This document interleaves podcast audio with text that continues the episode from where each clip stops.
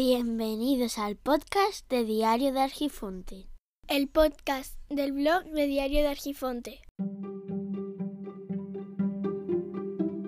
Hola, muy buenos días. Este es el capítulo número 6 y yo soy Víctor Gabriel. Hoy quiero hablaros de dos cosas.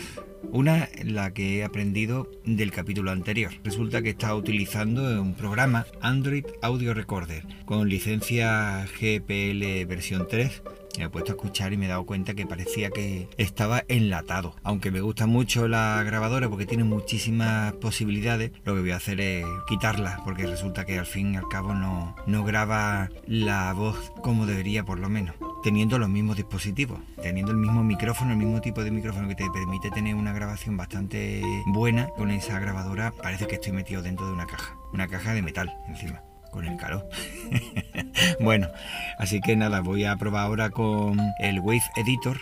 Igual que me ha pasado con este anterior, voy a hacer la misma prueba, voy a ver cómo sale la grabación. Otra cosa que he aprendido es que resulta que la música que he puesto de fondo, cuando la estaba escuchando pensaba que estaba bien. Sin embargo ahora hay momentos que sale demasiado fuerte creo que tengo la posibilidad de variar el volumen aquí en la aplicación de, Anchor. La cuestión es que, como decía en la serie esta de podcast que hice sobre quiero hacer un podcast, que no lo he terminado porque todavía estoy aprendiendo, era que no tenía que tener música con percusiones, ya que eso podía interrumpir la atención. Y es lo que me ha pasado. Así que primero tengo que ver si ha sido porque estaba demasiado alto o bien porque tenía esos sonidos impulsivos que impedían que pudiera escuchar o atender más que escuchar, porque escuchar escuchaba bien, pero no atendía demasiado. También tengo que asegurarme que no se trata de esa falta de atención debida a estar dentro de una caja. Así que bueno, ya veré con esta grabación.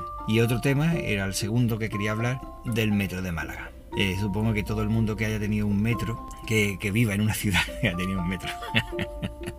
no, quiero decir eh, el medio de transporte subterráneo. Resulta que el que haya vivido y esté sufriendo la construcción cerca como un mal parto. Es doloroso y dura muchísimo. Y el tema es que mm, aquí ha pasado y sigue pasando en algunas zonas de Málaga, que estaba siendo bastante complicado. Iban a poner una tuneladora, pero con los derrumbes que se produjeron en Barcelona en aquel momento, dijeron que no se iba a utilizar y ya empezaron a buscar que si había tramos que era arenisca, que era muy inestable y demás. Al fin lo que hicieron es abrir las calles y construir directamente el metro a cielo abierto y luego ponerle el techo provocó una gran cantidad de negocios cerrados, de despidos. Por eso digo que ha sido como un mal parto para muchísimas personas. Y allá por donde va moviéndose, eh, está siendo bastante doloroso porque se le suman no solamente el tema técnico, que es que tienes que abrir la calle y hacer la construcción,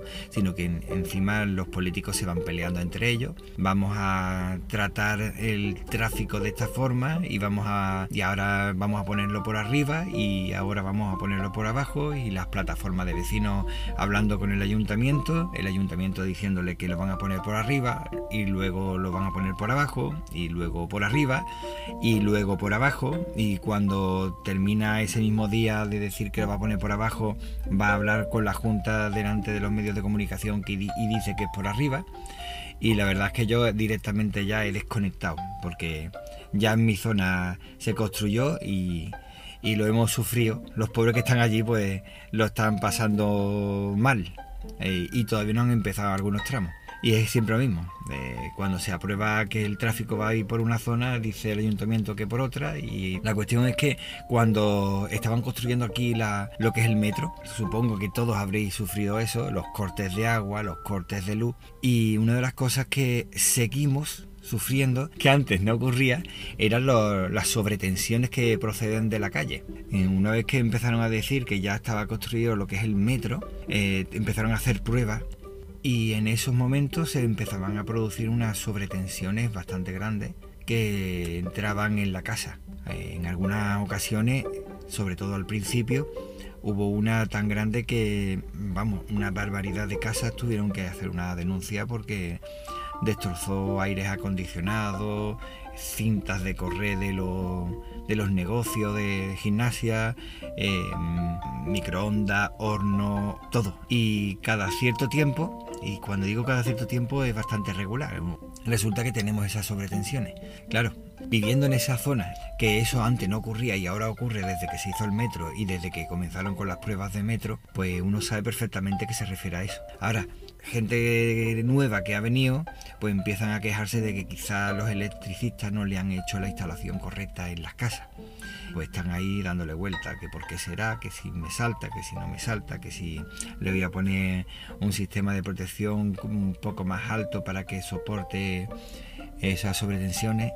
Es muy fácil culparte a ti mismo cuando resulta que ya sabe uno de dónde viene precisamente porque tiene la experiencia de haber sufrido ese, quería hacer el programa sobre este tema. Así que bueno, esto es todo por hoy y espero que os haya resultado interesante. Venga, hasta luego.